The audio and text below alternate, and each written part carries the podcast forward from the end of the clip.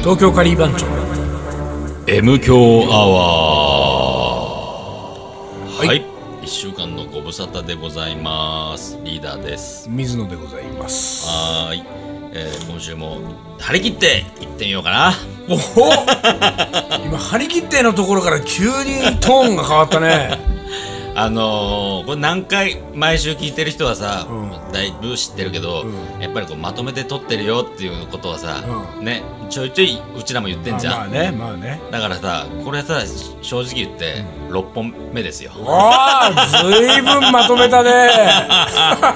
そんなにまとめちゃったの6本目ですよあのもう声の感じも変わってきちゃうわけよいやいやいやあのね6本は6本は来てるでしょでね俺はまだまだいけるけど本当いけるいける俺前さこの間まあ M 響をよく聞いてるっていう女の子からさ、うんうん言われててさ、んやっぱリーダーがの声が変わってくのがわ かるこれもうそろそろ45本目だなってああそうっていう感じの言わことを言われてうあ本当にうんじゃあそんな気使って気,、ね、気づかないけうんど聞く人がこうままとめて聞いていくとねうんうんうんわかるんだなと思って、まあだからそのリーダーのことよく知ってる人だと、よりわかるうん、のかもよりしれわないかるのかもしれないねそういうのはねそうそれうん、言とわかれてなんかテンション低いなーみたいなのとかそうそれを言われてね、ドキッとしちゃったわけよ えっと思ってさ見抜かれたと見抜かれたわーと思って俺でもあんまりそういうことは言われたことないなあそなんかねあったよそういうことがどうですか最近の日常生活、最近の日常生活は順ね調に送ってますか順調にまあ少しずつね、あの物を片付けようというおういねいじゃないですか昔水野から聞いたはいものをなものを捨ててしまえっていうさ、はいもうねだ断捨離お前自身も捨ててしおま前自身思いお前自身の精神 なんてう精神精神とか哲学を捨ててしまえそんみたないもなのくだらないものくだをらないもの持ち合わせてんじゃねえ持ち合わせてんじゃないぞでさ雑誌をさ、あれこの話したかなあ雑誌してないしてない雑誌を捨てたのよ捨てたほいうよいよもう何のさ雑誌を捨てましたかもう宝島わお宝島と、あの、これ言うとだ結構惹かれるんだけど、キューティーっていうね、女の子のね、雑誌。知らないキューティーをキ 知ュらなーいティわーね、キューティー知ってる人はね、多分ね、ずっこけてると思うけど、リーダーがキューティーなんてね、どっちかっつそうれと、何なのあアイドル誌なのそれともアイドル誌じゃエない。いや、全 然、あの、ファッション誌。ロあどあっちそうなんだどっちかっつうと、それこそ裏原宿とかさへ、ーあの、ストリートカジュアルえそんなのなんで俺ねそれ一番最初に、それはねあれはね80何年かに、宝島の妹市が出るっていうことで、はいはいはたか宝島って昔ファッションカルチャー、いはいはいあーアンダーグラウンドとかサブカルチャーの雑誌だったから、それの女の子版が出るっていうことでさ、出だしたのよで、キューティーって雑誌が出て、それは最初期間だったのよ、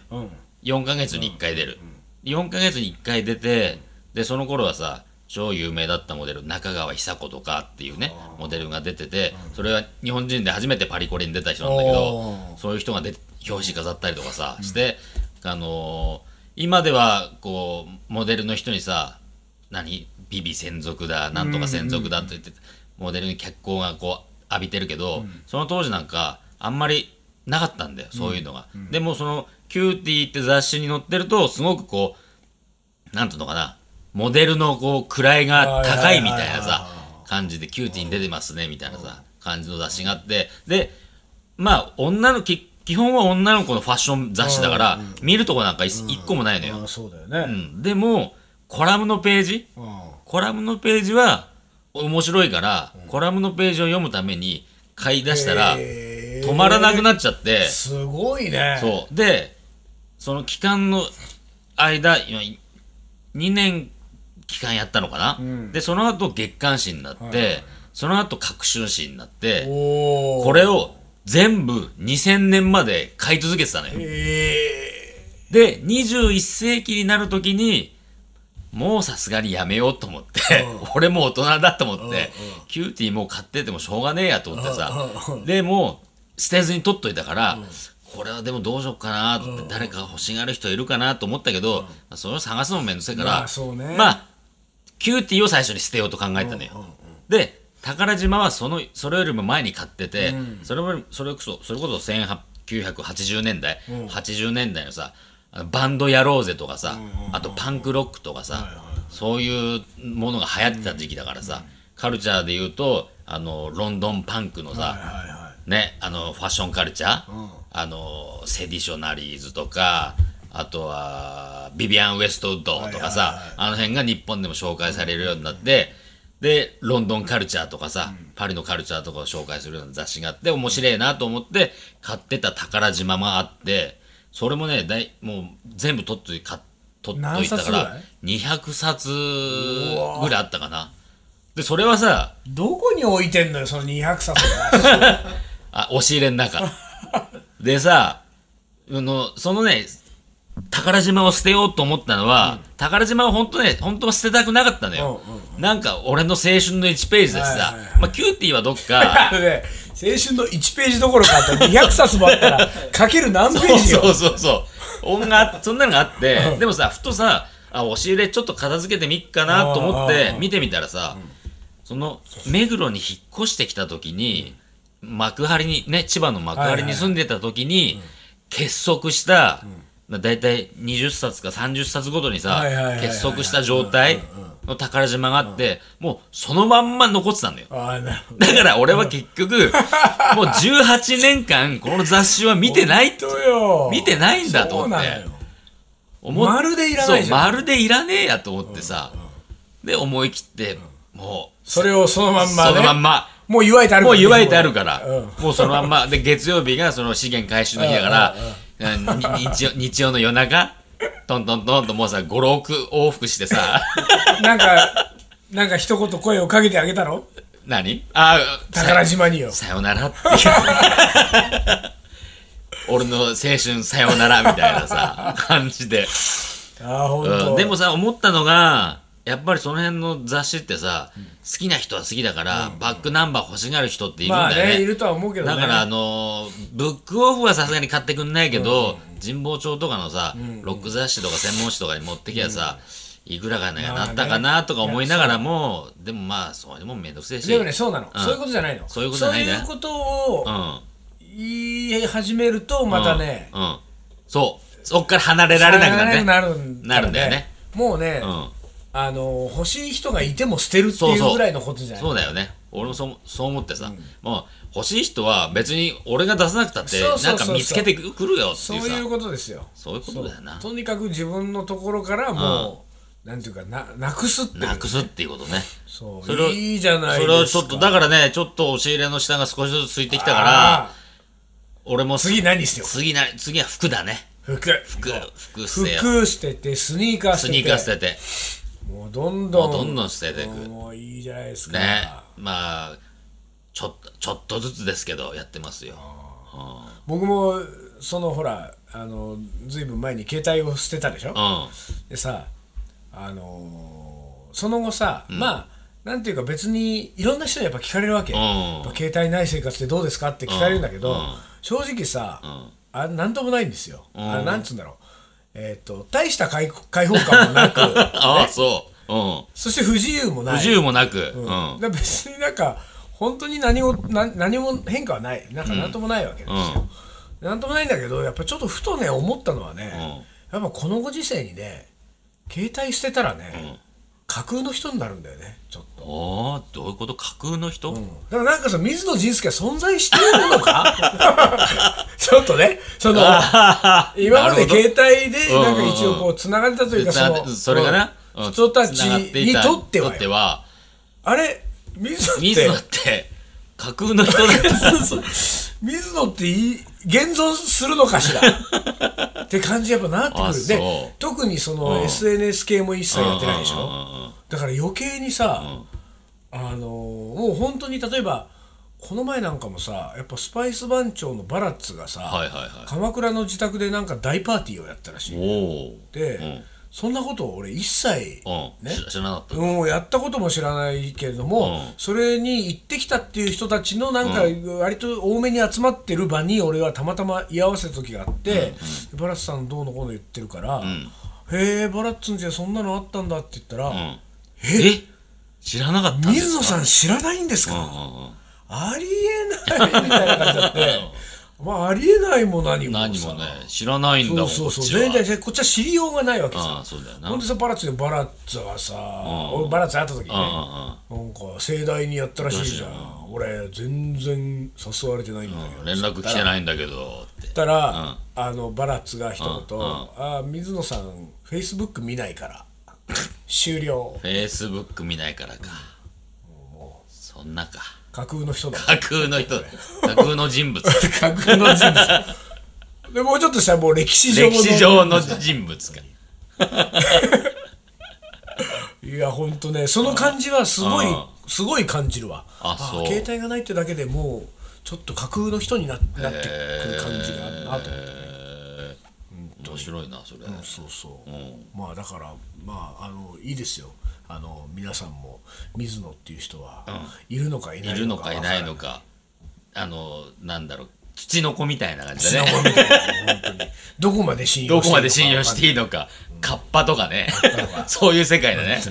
この M 教だってね、うんなんとなく水野が喋ってる風な声が出てる出けてれるどけど、水野なんていないのかもしれないよ。もうそうなのよもとももとともとリ水野ーダーが一人でやってることですから一人喋りかもしれない。一人喋りだからね本当に丹野くんの編集大変なん大だか変らだよね。声色変声えて色変えての時にはこうなんかオーバーラップさせて、オーバーラップさせてね。うん、なんか2人で盛り上がってる風だねうんうんうんあの必ずこうなんか行ってこい行ってこいだとさそうそうそうあれってちょっと途中からなってくるか途中なっちゃらうからね。うん、だからなんかちょっとこうあのーなんか水野のしゃべりにかぶしてリーダーが来るみたいなことをちょいちょいやってるわけでしょ、大変だね、丹野くんえね。そして時々自分のそ笑うい声そう、をか笑いぶ声し入てれて。一番働いてるわ、丹野くんどうが。もうさこれでもさ本当にさ、んあのーこれもう今 M 響が70回も超えてるねなどのぐらいだろうね80はいかないけどでも70 70は超代えてるかなうんねこれさ100回200回と積み重ねてった時にさ、うんある時蓋を開けた時に、本当によ、うん。実は、水野仁介という人はいませんと 怖えー。なんか怖い。すんごい怖いよ、それ。もう怖いよね怖いよ。架空の人物と空の人物。だから、それがさ怖いのがさ、まあその水野が実はいない架空の人物だったってことも怖いけど、もっと怖いのは、リーダーは、架空の人を相手にずっと喋ってたのかって ことこれも怖いこれよ怖いね。リーダー大丈夫僕には見えているんです。あー 俺でもねうんあの架空の人ではありませんが、うん。中目カレー屋さんの話なんだけど、はいはい中目黒にさオレンジツリーってカレー屋が昔あったのよ、でもうでも10年ぐらい前にお閉めちゃったかな店、でさそこ俺すごい好きだったのね、うんうんで行ったことああ俺ない俺はないない。であの目黒銀座の商店街の途中に、本当にね3畳ぐらいもう本当に間口も狭いし、うん。狭いで、要するにテイクアウェイ専門で、うんああでもテーブルも1個ぐらいはあったかな、うんでもキャパ3人ぐらいとか、うん。うん。でほとんどの人はやっぱりなんかそこでこうなんか買っても持ち帰ったりとかする人結構多かったのね、でただインドカレー屋さんで日本人の山本さんっていう人がやってるインドカレー屋さんで、なんか美味しいのよそのカレーもね、で美味しくてだからそれ俺すごい好きだったんだけど、その山本さんって人がさ、変な人でさ、まあ、今思えば架空の人だったのかもしれないぐらい さあのーまあ、取材に俺はね、まあ、好きな店だったから「俺カレー」って本で、ああ、はいはいはい取。材に行った時に行ったわけよ、でその時にさまああの本当になんかこうなんあの人付き合いもあんまりこうね、うんうんあの得意じゃない感じ得意じゃのこう人見知りする感じのおじちゃんでさ、でちょっとこうなんて言うんだろうあの取材で喋ってても、あの俺と目を合わせるっていうよりも、俺のあのちょっとこう右肩あたりをいやはいはいはいに視線を落としたままずっと喋るみたいな感じの人でさ、ですごい面白かったのは。あのその山本さんはもともとそのカレーさんを始めるきっかけっていうのは、最初はなんかね映画の撮影アシスタントみたいな仕事をしてたんだっほうほうてでそしたらその映画が、えっ、となんかインドで撮影をするっていう、うんうんそのあのなんかに日程がなんかいくつか、まあ、1か月ぐらいインドで撮影をすることになって、でスタッフ全員でインドに行って、うんでインドで撮影をしてたと、んで撮影はインドでの撮影は終わったからさこれで帰国をしますっていう話になったんだけれども、その1か月ぐらいいたその撮影の仕事の間にインド料理にはまっちゃって、で僕はもう映画の仕事辞 めておインドに残ると。おって言ってインドに残っておうおうでその後なんか半年ぐらいとか、デリーだかムンバイのホテルで、うんのレストランでそのインド料理を学んで帰ってきた、うんうんうんで中目黒に自分のお店をうん出出ししててっていう、まあ、経歴の持ち主だったわけ、うんうんでそこで彼に出会ってカレー屋をやったんだけど、うんでもう山本さんは僕はねすごい頭が悪いうん人間だから、そのインドのレストランで教えてもらったそのレシピうんを、んの通りにんいまだに作らない作ったと、りうんそのオリジナルで自分でアレンジをしてカレーを作るってことはできないんだ、とにかく教えてもらった通りに、うんうんあのきっちりその分量とかも、こうなんかその測って作らないと、カレーが作れないんです、ね、でそのインドで修行中に、その何品かのカレーを教えてもらったそれをメモってたノートがあるわけ、でそのノートをがねまあその当時俺が多分取材をした時にはもう多分56年とか78年とか結構ね年数がそそれに経ってたんだけど、あのこのノートがないと、僕はいまだにカレーが作れないんですって言うわけよ。 おうまあ言ったらもう56年さもううん、56年やってんのにそうまだノート頼りもう ノート頼り78品のメニューでさ、うんもう56年作うっんてうんんだよいま、未だにそのノートを見ないと、こう作れないと、うんでねそのノートがあのーまあ、当時その鉛筆でメモったとその現場でね、ホテルのレストランで,、で鉛筆でメモってでそれを、えー、と狭いキッチンの厨房で、まあ、東京帰ってきてから自分のお店のキッチンの厨房で置きながら、でそれを見ながら作ってるから、油が跳ねたりなんだりして蒸気でこれ来たりして、その鉛筆の色がさだんだんだんだん薄れてくるわはいはいけ、はいね、はいでこれこれこのノートの鉛筆の色が薄れてくると、だんだんだんだん僕は不安になってくるんですよ、 ね、この鉛筆のがこのまま薄れて文字が読めなくなったら、ん僕は店を閉めなきゃいけないなぜならほ らいまだにそれを見ないと作作れれなないいかからら作れないからねうんだからこの鉛筆の色が薄れてくると僕は不安になって新しいノートをコンビニかなんかで買ってきて、で全く同じように、んそのうんレシピを新しく鉛筆で書き写すんだと、そうするとノートが新しくなるから、これで当分、これ消えなくても済むと、だからそうやってあの新しいノートを、まあ、書き直してはまた厨房に置いて、だからそうやってあのもうこのノートが7冊目ぐらいになるのかなって、うんうんうん本当にさ、うんあのキャンパスノートみたいいなやのがあじゃんわかるわかるわかるねうんあれがさ油でゴワッゴワになってさゴワゴワなんだもうなんかあのめくらなくても開きますみたいな状態になったノートが本当に78冊あるわけんでガサって俺のとこにこう置いて見せてくれてさうんうん うわすげえと思ってこういう人いるんだってさ思いながらさうんでもこれ山本さんコンビニってコピーした方がそうだよねそうだよねもしくはうんボールペンだよねで書くとかさうんボールペンだよなんでまたこの消えるかもしれない鉛鉛筆筆でで書くのさがね書くのかっていうねうんうんで俺そういうのがふとよぎったんだけど、うんでもまあそりゃうんまそういうことってあるじゃん、ああるあるねなんていうかね、ここを鉛筆で書くから僕はあの時の感じで作れるんだみたいなのがあるんだろうし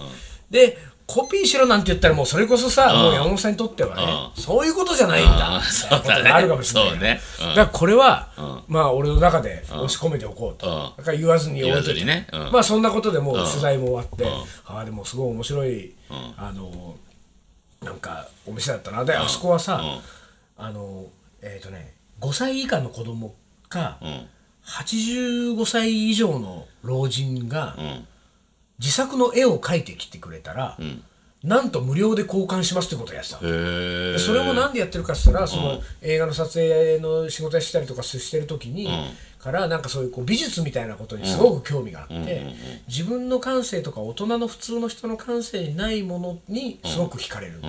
だから子供の絵と年寄りの描く絵っていうのは、うんそういう自分の感性にないものをすごく刺激してくれるから、そういうものをくれた人には難をあげるっていうことをやってるんですよみたいなことをしてさすっごい面白い店だなと思って。でまあそうこうしまあ、取材終わったんだけどその後もまあちょこちょこ行ってるうちにある日まあ突然その店を閉めちゃったのね、で結局俺に釣りのカレーは食べられなくなったから、まあ、その後さ結構さ、まあ寂しい思いをしてそうね俺もそうなっちゃう何か年なねうんだったんだけど、まあ、たまたまある時さ、そのえーとね、中央線の沿線のどっかの CD ショップっていうか雑貨屋さんというか本屋さんというか、そういうこうサブカル系のものをいろいろ扱っているお店の円盤ってお店があってさ、円盤ってお店の田口さんっていうね、あの店長がいるんだけど、この店長となんかたまたま話をしてた時に、オレンジツリーの話になって、そういえばうちの店の近くにね、オレンジツリーでアルバイトしてた男の子が、働いてた男の子が、今なんか従業員として勤めてる喫茶店みたいなのがあるうんの、うんおおおおマだジで、ねででも、僕はなんかその男の子に聞いたんだけど、あのオレンジツリーやってたその店主ね、まあ、山本さんって人なんだけど、ってすごい変わった人で、あの人はあのー取材にね、あのー来る人にね、か必ずそのお店をやるきっかけについてそのインド、映画のえインドで、に行ってインドの料理にはまって、何ヶ月間かそのインドで修行をしてどうのこうのっていう話をね、あのーしてたんだけど、でも、あの人インド本当は一回も行ったことないら しいよ って言うわけさらっとさおお「はあ?」っつって俺うはんうんほらか「いやいやいやいやでもさういやいや俺はね、んうんゴワゴワのワガラノートもを見てるししさね何冊うんも、うんうんこれでそのインドのその映画の撮影から1か月ロケで行って、居残っちゃった話もまたリアルだしリアルさだしうんで子供の感性が欲しいからなんとうんな無料んでと公開するわけでしょ無料で公開す全てが完璧にもう出来上がっているん話なわけですよ、ん唯一おかしいことといえば、うんその鉛筆で書き直すとこそうぐらいだよだよねそこはちょっとおかしいわなと思ってうくんらだいけどそれ以外はもう大体もう誰が聞いてもさ、いい話ですよいい話だよねできた話だよでねきた話で、うんで味だって本当にこれはインドで覚えたんだなっていう感じのインドカレーよあーそうなんだへーあのいに日本人のカレー好きが、なんかこうちょっと下手の横好きでインド風に作りましたみたいなのと違うのよ、違うんだインド料理の味がしてんだもん、へーちょっと塩辛くてさ、うんうんうんうんそれすべてがだからもうその鉛筆でこうこ書き写す以外のすべてのことがさ、なんかインドとつなげているいい話なのにさ、うんうん本当にインド一回も行ったんだっインド行ったことなて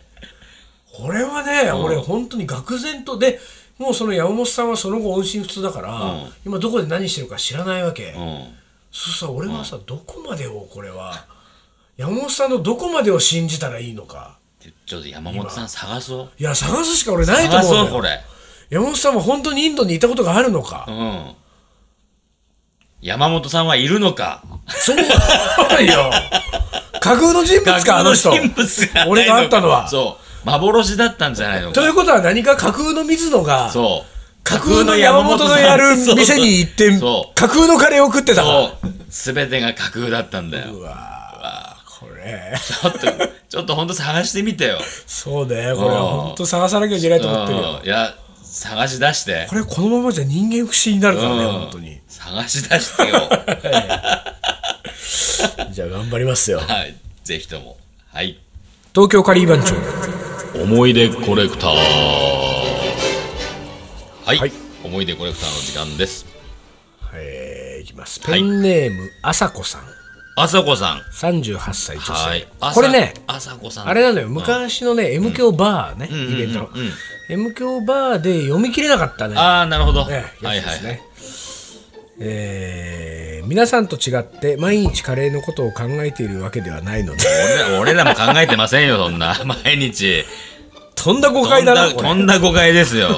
とんかつとかいっぱい考えてんだかかえー 考えてるわけではないのでカレーの思い出点々点思い当たりま せんおうどうしま しょう